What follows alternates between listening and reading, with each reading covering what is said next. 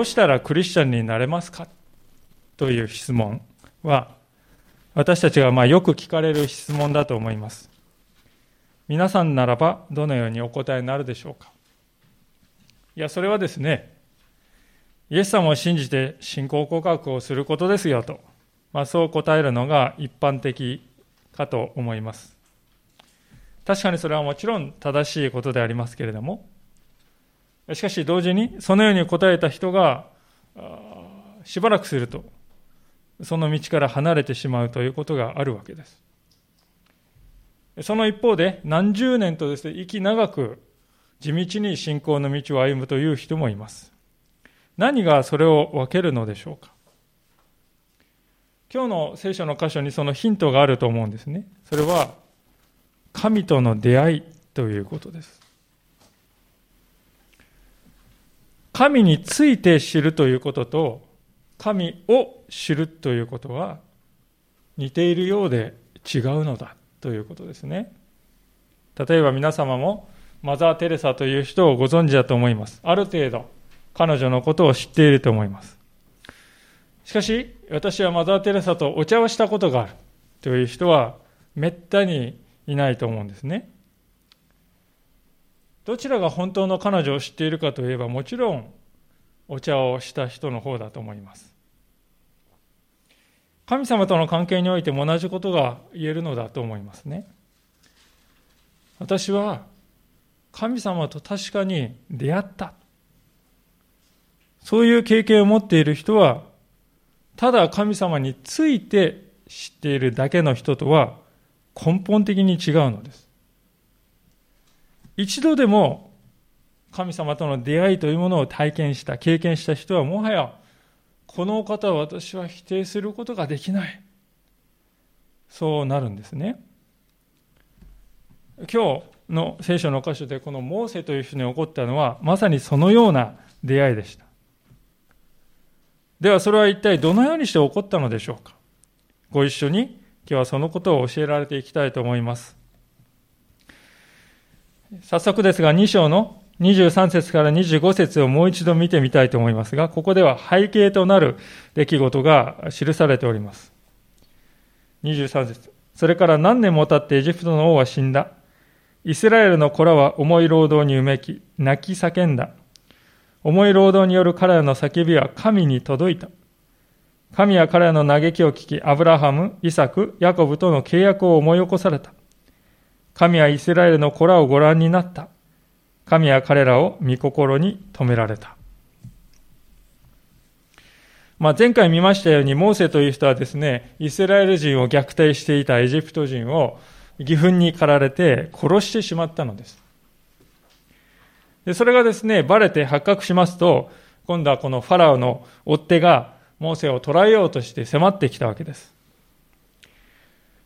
で、モーセはそれをそこから逃げてエジプトを脱出して、東の方のミディアンという場所に逃げました。そこで出会った妻子の娘さんと結婚して家庭を築いたのです。でその出来事から40年が経ったのが今日のこの箇所です。ここでエジプトの王は死んだと書いてありますけれども、この王はですね、おそらくラメセス2世という王だろうと言われています。このラメセス2世という王様はですね、非常に、え、優れた王であったということですね。身長はま当時の人としてはすごい高い180センチあって、え、ミイラが見つかっているわけですけどね。90歳まで生きたということであります。このファラオが亡くなったことで、ついにモーセはですね、犯罪者として追いまくられる危険というものがなくなったんですね。つまりこのラメセス2世が亡くなったことによって、今度はモーセが預言者として再びエジプトに帰るという、まあその障害となっていたこのラメセス2世が取り除かれたということです。そのために40年の待機の時間が必要だったということですね。でしかし、モーセはその40年の間、羊を追いかけるだけの毎日を過ごしていたわけであります。見方によっては、これはですね、えー、転落人生ですよね。以前の彼はですね、エジプトの王子様でありました。王子様というのはもちろん全てをですね、他人にやってもらうという生活であります。それが今どうなったかというと全て自分でやらないといけないという生活です。何もかも自分の一人でやらないといけない。しかし、この期間は彼の人生にどうしても必要なものだったと思います。なぜかというと、これからモーセが導くことになる人はどういう人かっていうとね、王侯貴族ではなくて、遊牧民たちですよね。彼らを導くには、彼らの生活を実際に経験しなくてはなりません。ですから、この待機の期間は無意味に思えたかもしれませんけれども、実はモーセの将来のためには欠かすことのできない準備の期間でもあったということです。私たちの人生にもこれは言えることだと思いますね。ともすると私たちはあの時は無意味な時間だったなとか、ない方がいい、そういう年月だった、そう感じる時があるかもしれませんが、そのような時は一つもないということです。すべてのことが相まって今の皆さんを形作っているわけであります。神様はすべてのことを用いることができるお方なんだということですね。まあ一方で目を転じるとモーセがそのようにして整えられていく間、イスラエル人はとても重い労役に苦しめられておりました。ただ、そのような中でも民もまた整えられていたのですね。それはどういうふうに整えられたかというと、神様に祈るようになったということです。実際この23節から25節たった3節しかない短い箇所ですけれどもですね、繰り返し繰り返し、例えば、え、彼の叫びは神に届いたとか、神は嘆きを聞かれたとか、あるいは神はご覧になったとか、神は心に留めたとか、イスラエルの民の苦しみに心を動かされる神様の姿が記されているわけであります。とても印象的ですね。ただまあ、神様は契約を思い起こされた、思い起こしたと書いてありますとですね、あたかも神様は、じゃあこの時まで忘れてしまっていたんかなと思えるかもしれませんけれども、そうではないということですよね。忘れていたのは神様の方ではなくて民の方だったということです。この400年の間、イスラエルの民は祈るということを忘れていきました。神様を意識するということが生活の中から減っていきました。民がそのようになる一方で、神様の方はご自分の立てた契約を決してお忘れにはなりませんでした。神様は400年の間、民を見つめ続けていました。そしてイスラエルの民がもう一度神様に向かって叫び、祈りを捧げ、助けを求める日を待っておられたということです。そしてついに民は声を上げ始めたのであります。ああ、神様。私の苦しみをご覧ください。ああ、主よ。私の痛みを知ってください。私はこんなにも苦しんでいます。先が見えないのです。主よ、私を放っておかないでください。神を憐れんでください。民という民がこぞって祈るようになっていった。この苦しみを通して彼らは自分の無力さというものを学び、神の助けだけしか耐えるものがないというその自分を認識することができるようになっていったわけであります。私たちが自分自身の祈りというものを見つめるときに、このような祈りになっているだろうかと思わされるんですね。大西祈りというものは綺麗な、整った言葉を発することが祈りなんだと思われているように思います。しかし、このところを見ると、あーっとですね、言葉にならないうめきであっても、神様にはちゃんと届いているということです。祈りの本質はですね、正確に間違いないで、ね、粗相なく神様に祈らないと、そんなことではなくて、正直であるということです。私自身もですね、自分で一人で祈っているときに、ともするとですね、あこう祈りながらですね、ああえー、自分の言葉が空回りしているなってこう感じるときがありますね。なんかこう、祈るための祈りになっているなと。この自分の祈りの言葉に正直さとか素朴さというものは失われている。綺麗な祈りになっている。まあ、愕然とさせられる瞬間です。イスラエルのためはその点ですね、この時もう綺麗事を祈るですね、余裕なんてないんですよね。ただ正直に自分のありのままのですね、苦境を主に申し上げるだけでした。神様が御心を動かされたのは、そのような正直な祈りがあったからです。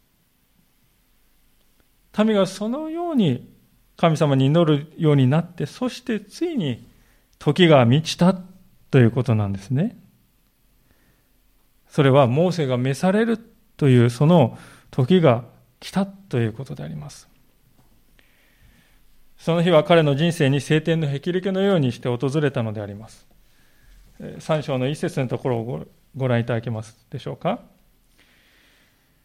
モーセはミディアンの祭司、シュート・イテロの羊を飼っていた。彼はその群れを荒野の奥まで導いて、神の山ホレブにやってきた。すると主の使いが茂み芝の茂みのただ中の燃える炎の中で彼に現れた。彼が見ると、なんと、燃えているのに芝は燃え尽きていなかった。モーセは思った。近寄ってこの大いなる光景を見よう。なぜ芝が燃え尽きないのだろう。ホレブという山だと書いてありますが、これはシナイ山のことなんですね。もともとこの場所はですね、モーセがいたミディアンの地から西の方向に歩いていきます。荒野を歩いてきて、2、3週間ばかし離れている、結構距離があるところです。おそらくこの辺りにですね、良質な草が生えていたんだと思うんですね。で、そうやって羊をですね、導いていくときにふと気がつくと、えー、彼は世にも不思議なものに気がつきました。周囲からポツンとですね、えー、離れたこのある芝が燃えているんですけれども、まあ、芝というのはせいぜい腰高ぐらいの大きさで、そんな大きいですね、ものじゃありません。1メートルぐらいですか。そんなに太くもありませんから、火がつけばですね、結構あっという間にこう、ぼーっと燃え尽きていくはずなんですが、それがいつまで経っても、何分経っても、10分経っても燃え尽きないわけです。モーセがここで何を見たのかということは少し議論があるところですけれども、2節を見ると、主の使いが現れたと書いてあります。ですから、まあ、順当に考えると天使だと思えるわけですけれども、旧約聖書ではこの主の使いというのはしばしば神様ご自身を指す言葉として使われております。実際4節を見ますと、神は芝の茂みの中から彼に呼びかけられたと書いてますよね。芝の茂みの中から神が語られた、神ご自身が語られたと書いてあります。ですから、ここで、やはり、ここにおられたのは、神様ご自身だと見ていいと思うんですね。しかし、完全な形で神様がここに現れているわけではないわけですよ。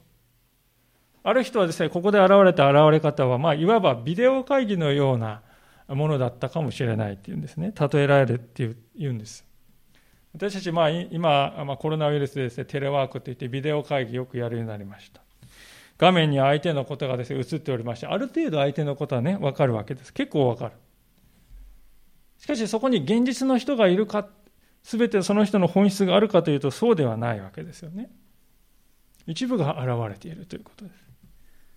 ちょうどそのように神様はこの燃える芝というものを通してご自分の一部をモーセに示してくださったということです。まあ、そうとは全く知らないでありえない光景を見て、とてもこう好奇心に駆られたモーセは、何も考えないでこう芝に近づいていこうとしました。その時に突然声が響き渡ったのです。神様ご自身がモーセを止めたということですね。4節から6節のところをご覧ください。主は彼が横切って見に来るのをご覧になった。神は芝の茂みの中から彼に、モーセ、モーセと呼びかけられた。彼は、はい、ここにおりますと答えた。神は仰せられた。ここに近づいてはならない。あなたの履物を脱げ。あなたの立っている場所は聖なる地である。さらに仰せられた。私はあなたの父祖の神、アブラハムの神、イサクの神、ヤコブの神である。モーセは顔を隠した。神を仰ぎ見るのを恐れたからである。これがモーセと神様との最初の出会いです。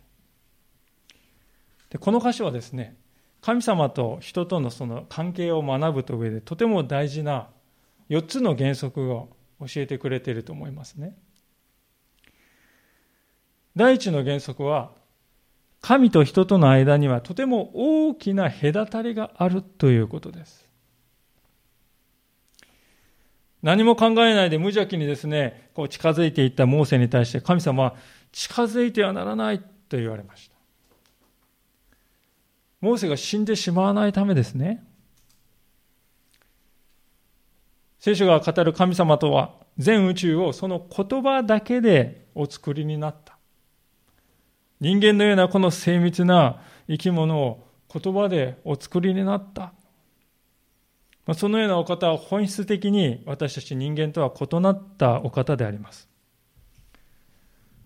私たちはですね、どうでしょうか？皆さん昼間で太陽をですね、えー、見上げてね、10秒間太陽をですね、見続けていることができる人っていうのはいないわけですね。もしそんなことをすれば目が失明してしまってとんでもないことになります。太陽というのは実は宇宙全体で見るととても小さい恒星だと言われています。そのたった小さい一つの星さえも私たちは10秒と見つめることはできない。そういう私たちがこの宇宙を創造したお方に不用意にですね近づけば何が起こるでしょうか。とても危険なことになるというのは想像がつくと思います。つまりこの近づくなというですね命令は私とあなたとの間には隔たりがあるよというそういう隔てる意識させるものであるのですけれども同様にモーセを守るためのものでもあるということですね。まあ、守ると言いますと、6月になってようやくですね、小学1年生が、えー、学校にランドセルを背負って登下校し始めておりますね。あちこちで見かけるようになりました。で小学1年生が学校に行くときに親は何に一番ですね、えー、教え込むか。何が一番重要かって言います。それはですね、車には近づくなということですよね。車には近づくなと。そうして初めて安全に彼らは学校に行くことができるようになります。神様がモーセに語っておられるということもこれと同じではないでしょうか。モーセはまだ神様がどういうお方かということはあまりよく分かってはいないのです。経験がないんですから当然ですよね。でそのモーセに神様はまず一番大事なことから手取り足取り教えていかれる。そうして初めてモーセよ、あなたは私に安全に近づくことができるようになるのだと神様は言われるわけですね。実際神様はモーセをですね、近づくなって言ったらもう、しっしっと追い払っているかというとそうではなくてね、招こうとしておられるのです。これが第二の原則であります。神は人を招いてくださるお方なんだということです。これはですね、神様がですね、近づくなっていうよりも前に、モーセ、モーセと2回も名前を呼んでおられることからもよくわかるでしょう。神様ですね、名前も言わずにですね、代名詞でですね、おい、そこのお前何してんだそういうふうには言われなかったわけです。神様は咎めようとは思っていない。親しみと愛情を込めて、神様は彼の名前を呼んでくださったのです。モーセはさぞ驚いたことだと思います。なぜこの声は声の主は私のことを知っているのだろうかと、そう思ったに違いないと思います。で皆さん、名前で呼ばれるということは、受け入れられているということですね。尊重されているということであります。一箇所聖書を挙げてみたいんですけれども、イザヤ書の43章の一節というところにこのような言葉があります。イザヤ書ですね。イザヤ書の43章の一節です。旧約聖書の新科学2017で開きますと、イザヤ書の43章が1237ページになります。新海学2017旧約聖書の1237ページ下の段イザヤ書の43章の一節をお読みいたします新海学2017、1237ページです。イザヤ書43章1節だが今、主はこう言われる。ヤコブよ、あなたを創造した方、イスラエルよ、あなたを形作った方が、恐れるな。私があなたをあがなったからだ。私はあなたの名を呼んだ。あなたは私のもの。あなたは私のものだと神様は言ってくださいます。神様に名前を呼んでいただけるということはそういうことです。私は他の誰を呼んだんでもない。その他大勢のですね、一人として呼んだんでもない。私はあなたを招いているんだ。あなたの名前を呼んだんだ。神様はそのように私の名を呼んで召してくださったというその経験がですね、人を変えていくのであります。モーセにとってまさにこの日、神が私の名を呼んでくださった。まさにそのような変えられていく日となったわけであります。さて、このところから学ぶことができる神と人との関係の原則の第3は何でしょうかそれは神がおられるところが聖となるということです。神がおられるところが聖となるということなんですね。今日のあの聖書の箇所を読んでおりますとですね、燃える芝が出てきましてね、えー、その箇所を読んでですね、ある人はですね、あ、聖書の神様、これね、火の神様ってことですかと。そういうふうに受け取る方がいらっしゃるようですね。火の神様なんですか？でもそれは誤った考え方だと申し上げたいと思います。そもそも一節を見ると、神の山、ホレブと書いてありますね。山。まあ、そして、二節では神様が先ほど申し上げましたように、炎の中に現れたとありますが、四節を見ると、茂みの中から語られたと書いています。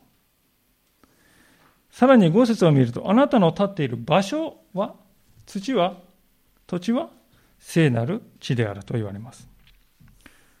えー、ものと、あるものとですね、神様を結びつけて語るということはできないということですね。そもそも真の神様がですね、どうして岩とか山とかですね、川とかね、そういう小さいものに縛られないといけないんでしょうか。逆ではないかと思うんですね。そうではなくて、場所とかですね、ものが神なんではなくて、神がそこにおられるからそこが聖なる地と呼ばれるということなんですね。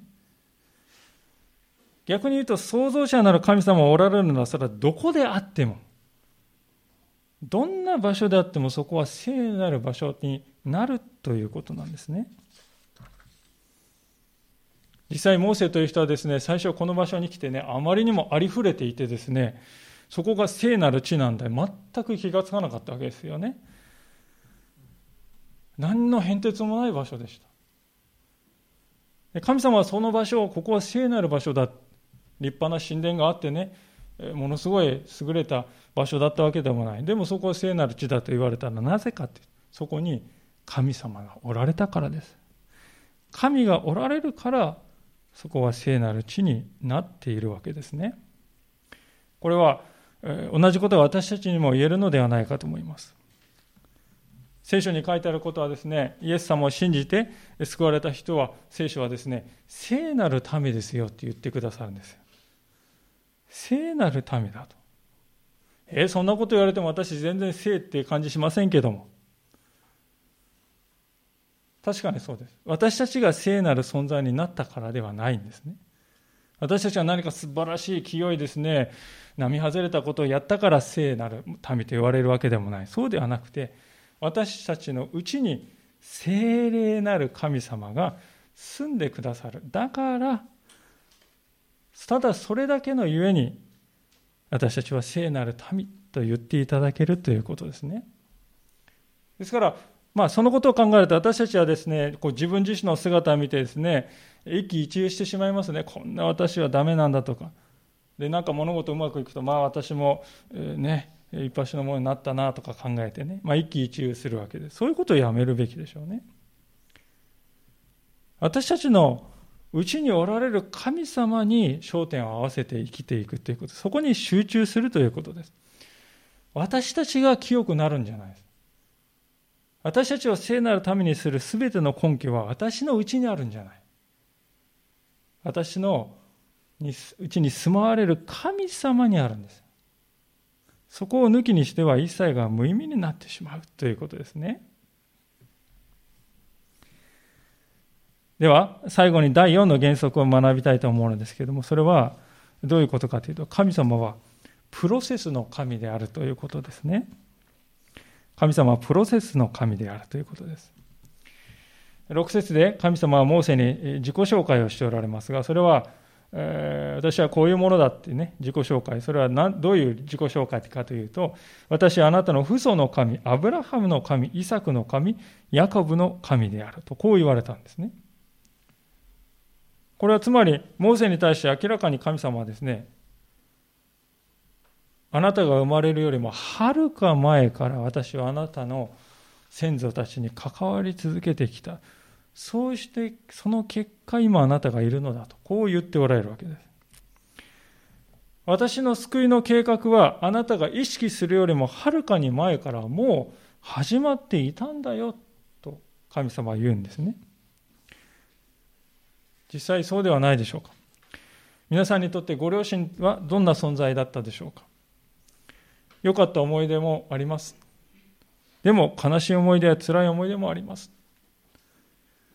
そうだと思いますが、しかし確かなことはですね、その両親がいたからこそ今のあなたがいるということです。遡っていけばですね、えー、私たちの先祖のどの一人が欠けても私たちは存在しないということです。一人も欠けてはいけない。1ピースぐらいなくたっていいじゃないか。そうはいかないわけですよ。そうでなければあなたを救うという神様の計画は実現しなかったのであります。イスラエルの民を救う神様のご計画は、モーセよりも400年も前からすでに始まっていたのであります。同じことは私たちにも言えると思います。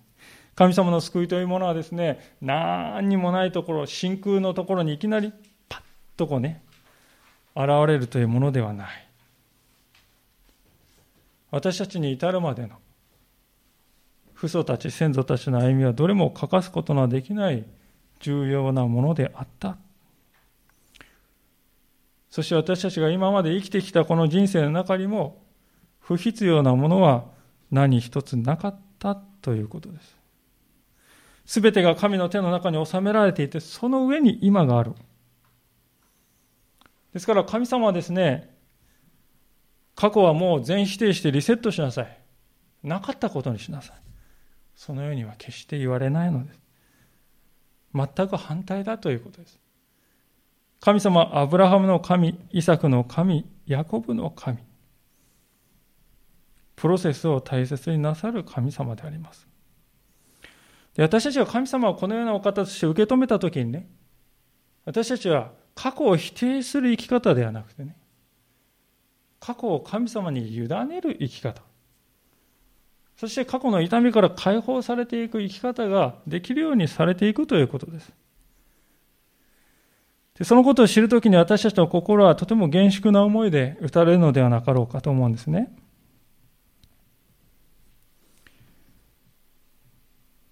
さあ、そうして4つの原則を学びましたが、このように神様がモーセに現れてくださったわけですけれども、彼に対して神様は新しい使命をここでお与えになるのです。それが7節です。主は言われた。私はエジプトにいる私の民の苦しみを確かに見、追い立てる者たちの前での彼らの叫びを聞いた。私は彼の痛みを確かに知っている。私が下ってきたのはエジプトの手から彼らを救い出し、その地から広く良い地、父と蜜の流れる地に、カナン人、ヒッタイト人、アモリ人、ペレジ人、ヒビ人、エブス人の家いる場所に、彼らを導き上るためである。今、見よ、イスラエルの子らの叫びは私に届いた。私はまたエジプト人が彼らを虐げているありさまを見た。今、行け。私はあなたをファラーのもとに使わす。私の民、イスラエルの子らをエジプトから導き出せ。神様はここでモーセに言われたことはですね、そのまま聖書全体の救いのストーリーの要約にもなっているということにお気づきになったでしょうかひどい抑圧を受けて搾取されて苦しんでいる民がおります。主なる神様はその民の苦しみを見て、もういても立ってもいられなくなり、激しく心を動かされて、まるで自分自身が苦しんでいるかのように、その痛みを味わってくださいます。そして何とかして、この民を解放するべく一人の預言者を使わされるのです。その預言者が、暴君の支配から民を解放し、そして神様は用意された約束の知恵と民を導いて安息を与えてくださるのです。そこは父と蜜の流れる地とあります。まあ実際にはですね、このイスラエルという場所は父の父と蜜の流れる地と言いますけれども、エジプトに比べるとですね、それほど莫大な収穫が得られる場所ではないんですね。しかし、決定的に違うのは民はもう奴隷ではないということです。神のための自由の中を生きることができるようになるということです。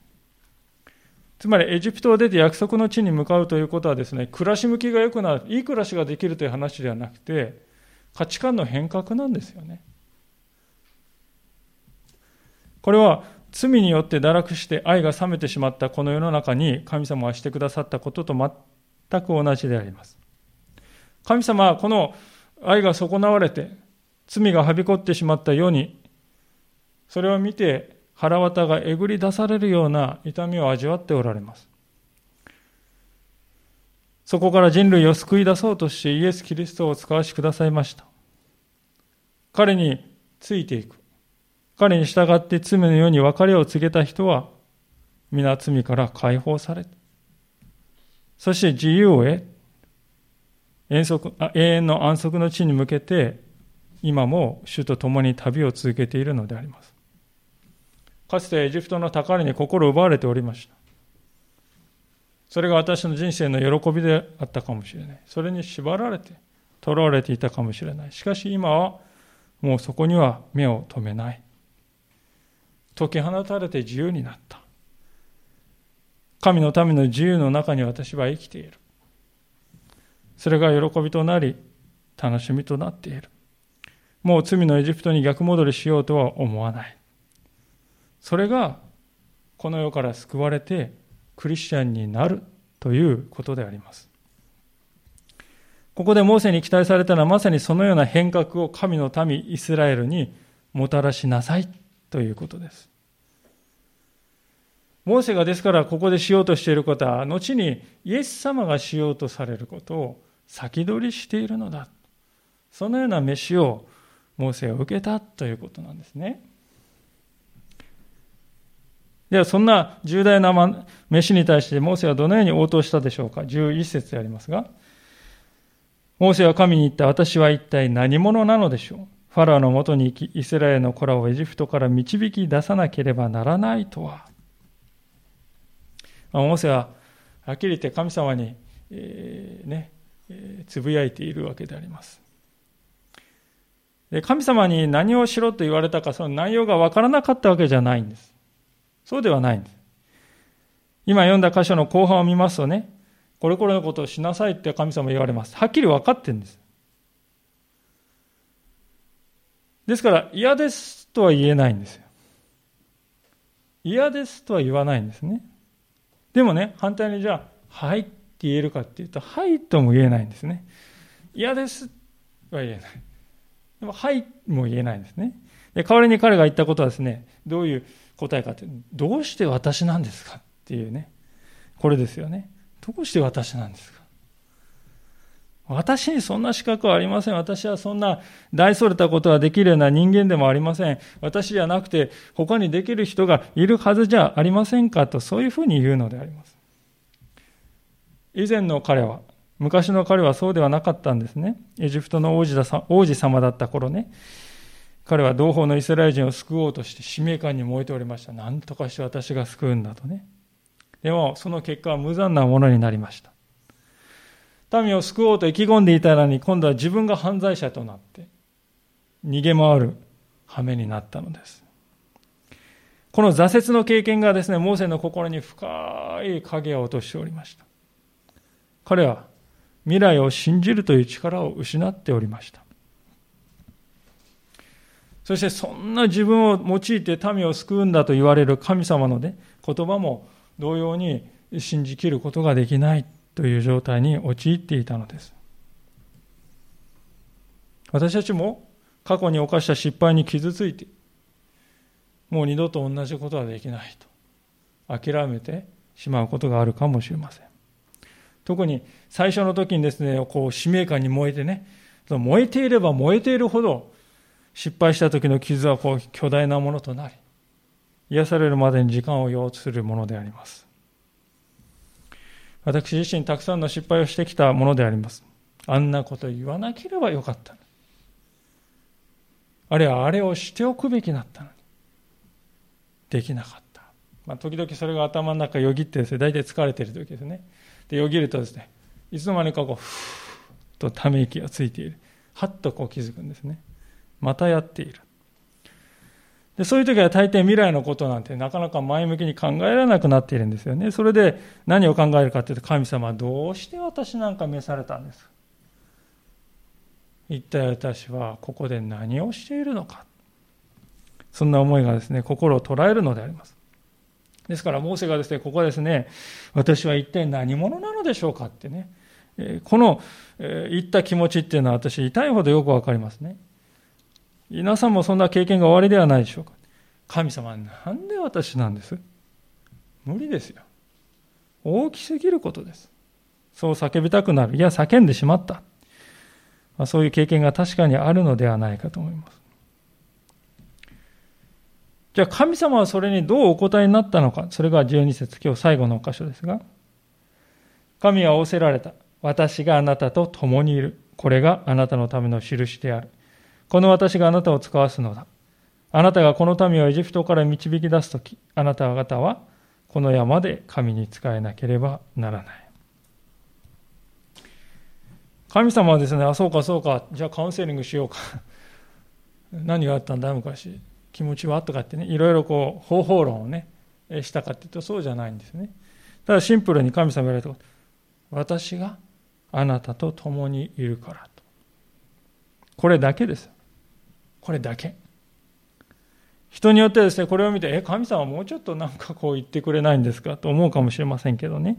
でも、この共にいるというのは、ただ一緒にいるよっていう、それだけじゃなくてですね、どんなことがあっても私はあなたの側につき、あなたの味方であり、あなたを見捨てることは決してないんだという、そういう宣言ですよ。神という方は偽りを言うということは原理的にできないのです。そういうお方がどんな場合でも私の肩を持ってくださると。それがこの私はあなたと共にいるよという言葉なんですね。私たちはところがですね、あまりにも長いことですね、人の言葉に失望してきましたね。あなたと共にいるよという人間の言葉に裏切られてきたので、共にいるよと言われても信頼することがなかなかできない。諦めてしまっているのです。死が二人を分かつまでという誓いを立ててスタートしたはずの夫婦でしたが、ですが、裏切りや自己中心によって危機に陥る。まあ、そういう姿を私たちは幾度となく目にしてきました。ですから、いつの間にかですね、私たちにとって共にいるよという言葉はですね、気が向いたらいるよ。嫌になったら離れるから。そういう意味なんだと。そういう感覚で私たちは生きているのかもしれないと思うんですね。でそういう中で私たちはですね、この神様のね、私はあなたと共にいるという言葉を言われると試されるんです。どういう試されるかというと、神様の言葉は人間の言葉と同じぐらいのものとして受け取るんですかそれとも文字通りこれを神の言葉として抱きしめて受け止める、受け取るんですかと。そういう選択を迫られるんですね。モーセがここで直面したのはまさにそういう選択でありました。神様はここで一つの印を見せてあげると言いました、印っていうのは何かっていうと、12節の後半に書いてあることなんです。つまり、これから神様がモーセをエジプトに使わして、そして実際に民がモーセについてきて、エジプトから出てきて、そして今モーセがいるこのホレブの山で、民と一緒に神様は礼拝するその日が来る。それが印だよって言うんですよ。でも、今言われたって何も実現しないんですよ。一つも実現してない。影も形もない未来です。でもそれを握って立ち上がるようにと、モーセは促されたわけです。で、実際神様が言われたこの印はですね、民がこの後実際にエジプトから脱出して3ヶ月後に、このホレブの山に来て、その通りに実現することになるんですね。もちろんモーセはですね、今この時点ではそんなこと全然知らないんです。彼が今できることは何かっていうと、私はあなたと共にいるこれが印になると言われた神の言葉を握りしめるということです。神の言葉を握りしめ、そして行動し始めるということです。彼にできるのはそれだけです。最近ですね、私はこの、えー、3番目の子供に自転車の乗り方を教える機会がありました。まあ、自転車の練習で一番大事なことは何でしょうか。まあ、いろいろね、技術があると思います。でも一番大事なことは何かというと、必ず私は乗れるようになるって信じることじゃないですか。そして共に練習に付き合ってくれるですね、親を信頼してね、こうやったら乗れるようになるよと、その親の声に耳を傾けるということです。それが大事ですよね。それなりに子供がですね、今私全然乗れないから、これからも一生こんな自転車乗れないんだってね。そういうふうに考えたら人はですね、まあ、その子は本当にそうなって一生乗れないままになって自分で言ったことがそのまま実現してしまうということになりますね。ですから私たちは今できないことができるようになるとね、え思うならばですね、何が必要かというと、まだ見ないものを信じる信仰がないとできないわけです。神様がモーセに、願っているのはまさにそのことであります。神様は印を見せると言われたその種類、今は1ミリもないんです。1ミリも実現してません。影も形もない。でも、主がそう言われるんならと、信じる信仰があるのなら、それは確かに実現していきます。重要なのはですね、自分自身を信じるということではないわけです。自分は信じられなくたっていいんです。ただ、神の言葉を信頼するという思いさえあれば、それで十分だということです。私たちは自分自身を見るとき、そんなことできないって思いますよね。それしかわかないんです。モーセはそうですよね。私は一体何なんですか？そんなことは。でも神様が私と共にいて、このようなことがあなたの身に起こると、その神の言葉を見るときにね、あ、そうか、じゃあ、神様がさせてくださるってことか。そう思えるようになるわけですね。私たちに必要なことは、ですから、テクニックとか優れた能力を磨くということ以上にですね、いや、以前に、心の変革ですね。神のことは人間の言葉と同じように割引してですね、30%引き、50%引き、9割引きで考えるんじゃなくて、あれのままに受け止めるということです。モーセはですね、本当にこの時に神との出会いを経験しました。そして神の言葉をそのようにありのままに受け止めるという心の変革を経験いたしました。それが今、私たちに必要なことではないでしょうか。この神様を求めて心からお祈りの時を持ちたいと思います。